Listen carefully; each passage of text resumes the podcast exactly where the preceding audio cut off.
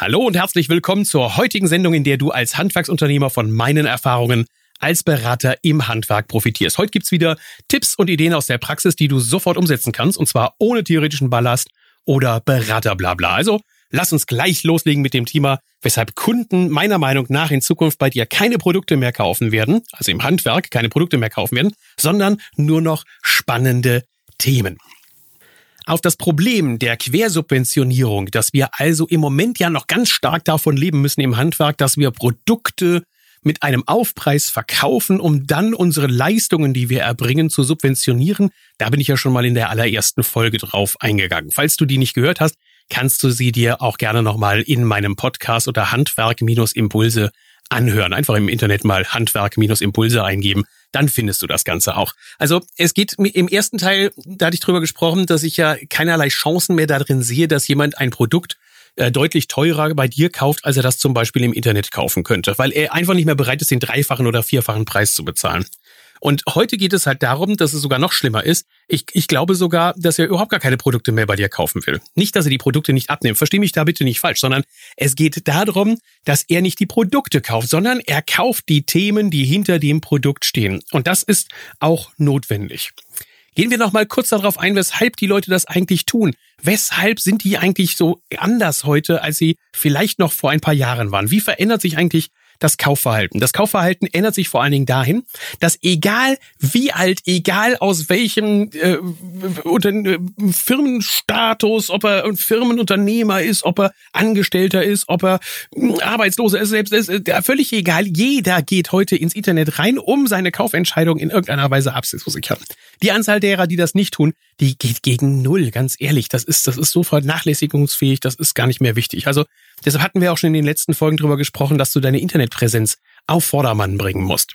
Aber warum tun die das? Die tun das da, weil sie Angst haben. Sie haben Angst davor, dass sie eine falsche Kaufentscheidung treffen. Und diese falsche Kaufentscheidung, die versuchen sich zu nehmen, indem sie die Produkte, die sie einsetzen, versuchen zu googeln und herauszufinden, ja, was kostet denn das eigentlich? Welches Ergebnis kann ich erwarten? Und wie funktioniert das eigentlich genau? Da sind wir dann bei den Bewertungsplattformen, die immer wichtiger werden. An dieser Stelle nochmal angemerkt, falls du noch nicht bei Google My Business richtig eingetragen und gelistet bist, äh, dann nutz jetzt am besten eine kurze Pause und äh, schau dir Google My Business an, denn die Menschen wollen sich absichern. Und das tun sie natürlich über Bewertungsportale wie Google My Business. Wenn du also wissen willst, was du in Zukunft tun sollst, damit du überhaupt noch etwas verkaufen kannst von deinen Leistungen, von deinen Handwerksleistungen, dann musst du erst einmal drüber nachdenken, wie sich das Kaufverhalten der Menschen verändert. Es verändert sich dahingehend, dass jeder, und zwar egal welche Altersschicht, egal welche Einkommensschicht, egal welche Bildungsschicht, jeder sichert sich seine Kaufentscheidungen im Moment über das Internet ab. Er will wissen, wie viel etwas kostet, er will wissen, welches Ergebnis er erwarten kann und er will wissen, wie es genau funktioniert. Und da guckt man sich halt diese Bewertungsplattformen an, da schaut man sich dann die, die Produktportalseiten an, da schaut man sich die jede Möglichkeit, die man nur irgendwie finden kann im Internet an, um sich seine Kaufentscheidung abzusichern. Und da musst du dir halt die Frage stellen, wie wirst du für deine Interessenten, für diejenigen, die dich dann im Internet finden oder auch in den klassischen Zeitungsanzeigen finden, wie wirst du für diese Interessenten immer wertvoller? Und da gibt es auch keinen Tipp und keinen Trick, den du bei irgendeinem Verkaufstrainer lernen kannst. Ähm, es gibt keine Geheimtüren in das Gehirn deiner Kunden. Das ist der totale Bullshit. Da kriege ich jedes Mal, kriege ich da Schreikrämpfe, wenn sich irgendjemand hinstellt und versucht, das zu schematisieren. Etwas von Nutzen, Brücken, faselt und dann doch meint, eigentlich nur einen Produktnutzen erklären zu wollen. Die Menschen wollen keine Produktnutzen sondern die wollen, dass das, was sie da tut, auch wirklich funktioniert. Sie wollen das, was sie wirklich interessiert, auch in ihren, in ihrer Kaufentscheidung mit berücksichtigt wissen. Es gibt eine einfache Wahrheit. Das, was den Menschen interessiert, das kann positive Emotionen auslösen. Wenn ich dir irgendetwas über, was weiß ich, mein Hobby erzähle, ähm, und, und sagen wir mal, also ich bin ja als, als, als Hobby, da baue ich Drachen. Ja, tatsächlich solche Lenkdrachen, große Drachen, Drachen, die man an den Himmel stellt und ähnliches. Das baue ich in meiner Freizeit. Und ganz ehrlich, die wenigsten von euch werden sich dafür interessieren, welche Nähmaschine eigentlich am besten dazu geeignet ist, einen besonders dicken Ballonstoff nähen zu können. Und wenn ich darüber spadroniere, dann würden wahrscheinlich jetzt die ein oder andere einschlafen. Wenn ich dann aber äh, Fußball als Thema hätte, da finde ich natürlich eine große Mehrheit von Leuten, die dann Fußball mögen und sich mit mir über das Thema unterhalten. Also das ist ein ganz einfacher, simpler Gedanke. Das, was die Menschen interessiert, das kann positive Emotionen auslösen. Und wenn es nicht das Thema, was du hast oder deine Produkte, die du hast, dafür kein Thema bei deiner Zielgruppe gibt, bei deinen, wie man sie gerne nennt, Kundenavataren, dann ist es rausgeschmissene Zeit und vor allen Dingen auch noch, noch viel gefährlicher. Du sorgst vielleicht sogar dafür, dass du die Kunden von dir wegtreibst, weil sie sagen, das interessiert mich doch alles nicht. Ich wollte doch nur Punkt, Punkt, Punkt. Damit fängt das dann meistens an. Wir müssen also in Zukunft daran arbeiten, dass wir die spannenden Themen für die Kunden herausfinden. Aber was sind diese spannenden Themen eigentlich? Wo finden wir sie und wie können wir damit umgehen?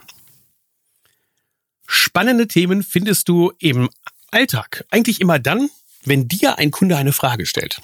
Nicht das, was du den Kunden erzählen willst, nicht das, was du meinst, was wirklich relevant und wichtig ist, sondern das, was dich deine Kunden fragen. Das sind in der Regel die Themen, die wirklich spannend sind. Preis, Rabatt und Sortiment sind sicherlich eine Möglichkeit dessen, was der Kunde haben will. Ne? Der will vernünftigen Preis haben, der fragt nach dem Rabatt und auch den Sortiment. Aber sind wir mal ganz ehrlich, da musst du erstmal eine eine kurzen Break reinhauen, eine kurze gedankliche Pause reinhauen. Denn wir müssen uns unterscheiden zwischen Internet, dem Baumarkt und von dir als Profi im Handwerk. Was suchen denn die Menschen? Und diese Arbeit, die kannst du dir ja mal machen. Du setzt dich hin, machst mal eine, eine Tabelle, schreibst drei Spalten drüber und sagst, was bietet das Internet meinen Kunden? Was bietet der Baumarkt meinen Kunden? Was biete ich meinen Kunden? Und du wirst sehr schnell feststellen, dass das Internet natürlich Produktpreise, Informationen bietet, Anlieferung, sogar tolle Aktionen und Rabatte, ja auch Gewährleistungen, denn die Produkte ähm, haben ja auch eine gewisse Gewährleistung. Nicht der Einbau, die, die Produkte haben schon. Und sie bieten natürlich ein unglaublich breites Sortiment. Und wenn du die zweite Spalte füllst, dann wirst du feststellen, der Baumarkt, der liefert das auch. Der hat Produktpreise, der hat Informationen. Da werden die Ware nicht angeliefert, sondern da kann man sie abholen. Er bietet aber auch Aktionen, Rabatte, Produktgewährleistungen, eingeschränktes Sortiment ist ein bisschen kleiner als beim, beim Internet. Aber ansonsten wirst du eins feststellen. Wenn jemand vor dem Internet Angst haben muss, dann eigentlich der Baumarkt. Denn die sind sehr generisch. Denn das, was du anbietest, das sind ganz andere Dinge. Du als Handwerker bietest mir erstmal eine, eine Vorstellung von dem, was ich gerne haben möchte. Du lieferst mir spannende Themen, spannende Informationen. Du gehst auf das Budget ein. Du hilfst mir dabei, die Bauleistungen zu koordinieren. Du sorgst für mich für das beste Preis-Leistungs-Verhältnis. Du garantierst mir, dass das alles so funktioniert, wie das, was du mir versprochen hast. Du wählst für mich Marken aus, damit ich in diesem Dschungel von Tausenden von Marken nicht mehr äh, gucken muss, was da wirklich das Beste ist. Du lieferst mir ein technisches Aufmaß und eine technische äh, Bestandsaufnahme, damit das hinterher auch alles funktioniert. Eine Gestaltungsplanung, eine Ausführungsplanung. Du machst Terminzusagen, du machst die Demontage, du organisierst die Montage. Du hast hinterher noch Kundendienst und Wartung und was nicht alles, was du mir noch an Leistungen eigentlich anbietest. Und da wirst du feststellen, wow, ist den Kunden eigentlich das bewusst, dass dieser Unterschied zwischen Internetbaumarkt und mir im Handwerk existiert? Wenn nein, dann fang an und erzähle darüber. Der zweite Punkt neben diesen ganzen Leistungen, neben diesen reinen Hardfacts, das wären solche Fragen wie Design, Leistung und Preis. Also sind das Design, ist die Leistung, die dahinter steckt, also die reine Produktnutzen, ist das, was vielleicht in Zukunft ausschlaggebend ist für die Kunden? Die Frage, die du dir stellen musst, lautet, ist es tatsächlich so, dass die Firmen, die im Moment das beste Design, die beste Leistung und vielleicht sogar auch das weit verbreitetste System haben, im Moment die erfolgreichsten sind? Ich nehme da mal gerne das Beispiel von dem Windows Surface, einem Tablet, das wirklich, wirklich gut ist. Da laufen sogar die Windows-Applikationen drauf. Das ist also ein, ein Smart-Tablet, mit dem man arbeiten kann. Da laufen die ganzen Firmen-Applikationen drauf. Alles schick. Das Ding ist wirklich leistungsfähig.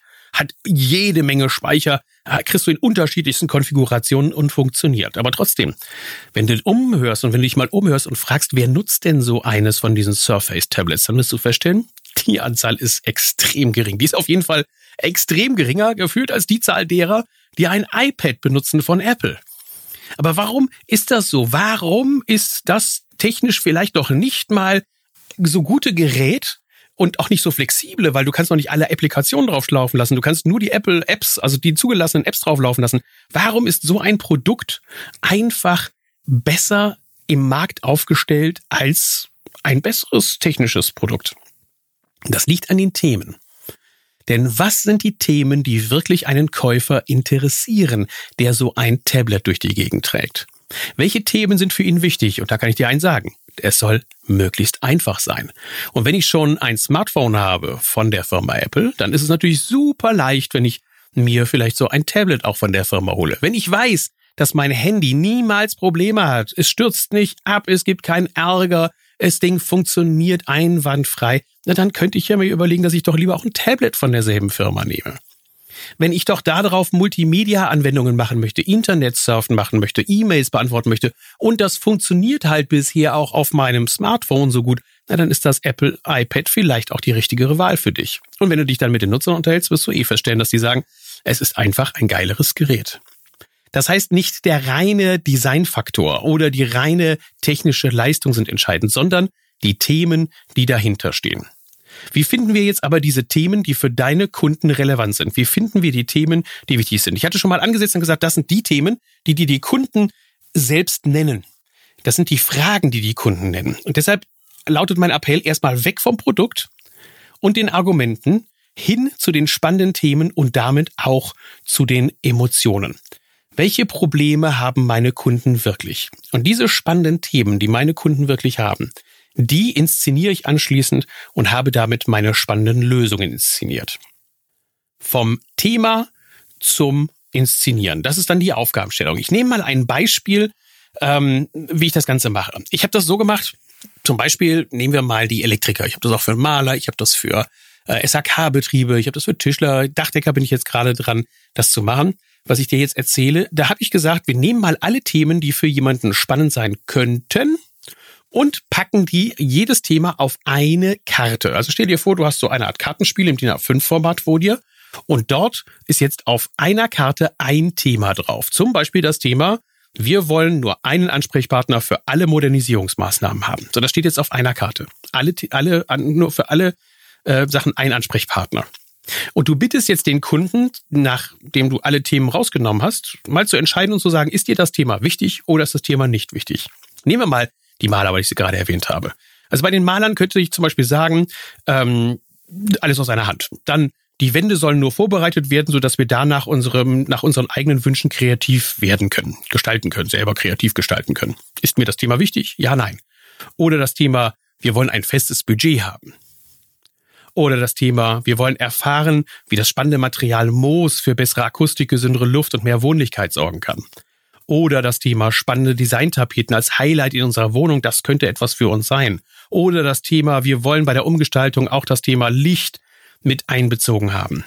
Und dann merkst du jetzt, du kannst hingehen und stellst fest, alles, was ich dir jetzt gerade gesagt habe, ist erstmal unabhängig wirklich von dem Hersteller selbst. Da ist kein Hersteller drin, da ist auch nicht wirklich das Endprodukt drin, vielleicht bei dem Moos, aber ansonsten ist es eigentlich eher noch sehr entscheidungsoffen. Möchtest du gerne, wenn wir deine Wohnung umgestalten, und für dich, als wenn du jetzt als Maler sprichst, wollen, sollen wir dann auch für dich eine schöne Lichtplanung mit einbeziehen in die ganze Konzeption, in das, was wir machen.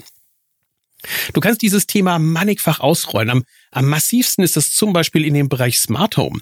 Im Smart Home Bereich, da haben wir es ja mit so unterschiedlichen Interessentenbereichen zu tun. Also Wohnraumklima, Multimedia, äh, Gerätevernetzung, Sicherheitstechnik, erneuerbare Energien, äh, was habe ich denn noch? Äh, Infosysteme, Infotainment, Multimedia, Lichtsteuerung. Also all diese verschiedenen Themen, die haben ja wieder Unterthemen. Ne? Also, dass man hingeht und da dann auch noch mehr haben will. Allein beim Einbruchsschutz und bei den Sicherheitssystemen hast du ja jede Menge Themen, die für den Kunden vielleicht relevant sein könnten. Und wenn du jetzt so diese Themen nimmst und mal auf eine ähm, Karte aufschreibst, jedes Thema, dann hast du einen super Überblick und kannst deinem Kunden dabei helfen. Wenn du mehr dazu wissen willst, schau einfach mal auf meiner Homepage vorbei. Dort erzähle ich auch in meinem Blog und äh, in meinen Beispielen noch was über diese Themenkarten. Wenn du also herausgefunden hast, welche Themen für deinen Kunden wirklich relevant sind, dann fängst du an und sagst, diese Themen arbeite ich aus. In Zukunft hast du auch damit keine Probleme mehr, Blogbeiträge zu schreiben. Du hast keine Probleme mehr damit, Projektbeispiele zu zeigen, Referenzen in irgendeiner Weise zu fotografieren, etwas über dich und dein Unternehmen zu erzählen, wird, wenn du diese Themenlisten dir mal aufgeschrieben hast, in Zukunft kein Problem mehr sein. Also setz dich hin, mach deine Liste der Themen, die deine Kunden wirklich interessieren. Lass dabei die Produkte außen vor. Es geht nicht um das Produkt. Lass die Produkte weg.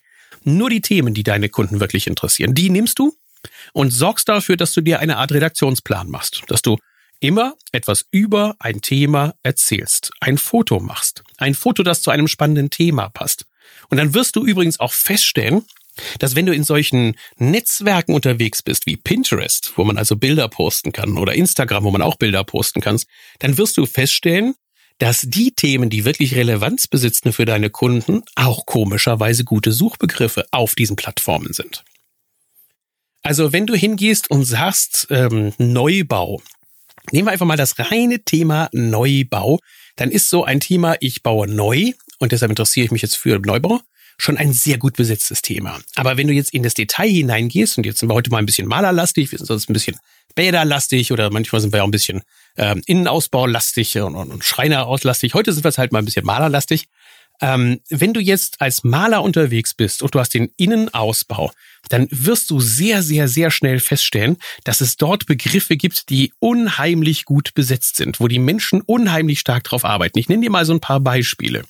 Also wenn du als Maler unterwegs bist, dann interessiert die Menschen unheimlich stark das Thema Wandgestaltung, Tapetendesign, ähm, Wall Design, Interior Design, also englische Begriffe, Wanddekoration, Ideen für die Wandgestaltung ist zum Beispiel auf Pinterest ein, ein sehr, sehr gut laufendes Thema, was da drin ist. Deko-Ideen würde das äquivalente Wort dann auf Instagram lauten. Ähm, dann auch die ganz einfachen Dinge, Wohnzimmergestaltung, Schlafzimmergestaltung, ähm, Licht im Haus, Lichtplanung, Lichtgestaltung. Also das sind alles solche Themenüberschriften, die du mit Leben erfüllen kannst und die du dann auch deinen Kunden in Zukunft anbieten kannst. Nutze diese Möglichkeiten. Spannende Themen in den Mittelpunkt zu rücken, heißt aber auch, ich kann meine komplette Angebotsgestaltung in Zukunft ein bisschen umstellen.